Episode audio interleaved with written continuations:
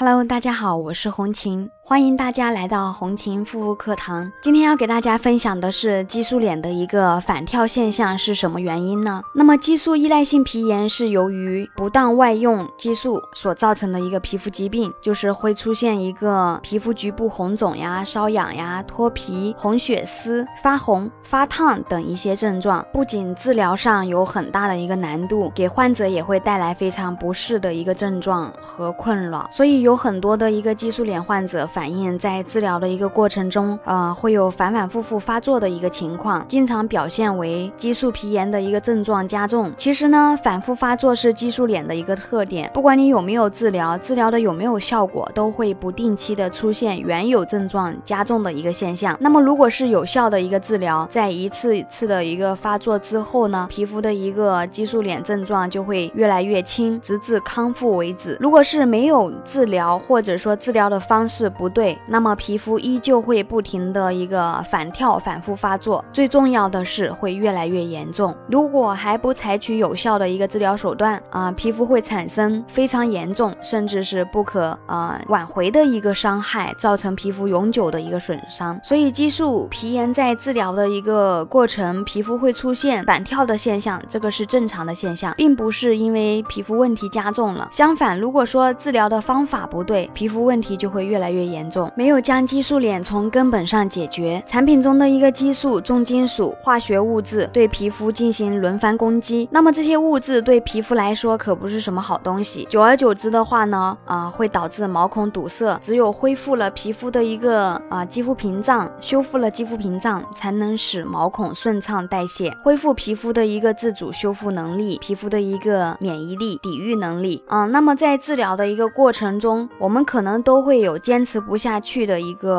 啊时候，就是就是很抓狂，嗯，没有没有信心啊，那么都会有这个有这个阶段。但是呢，这些过程是每一个就是激素皮炎患者都是要必须要经历的，所以的话呢，自己一定要坚持坚持修复。坚持度过难关，那么一定要就是要耐心，调整好心情，不断的给自己信心，给自己信念，要相信皮肤一定会迎来健康的一天。好啦，今天的分享就到这里，感谢大家的收听，我们下次再见。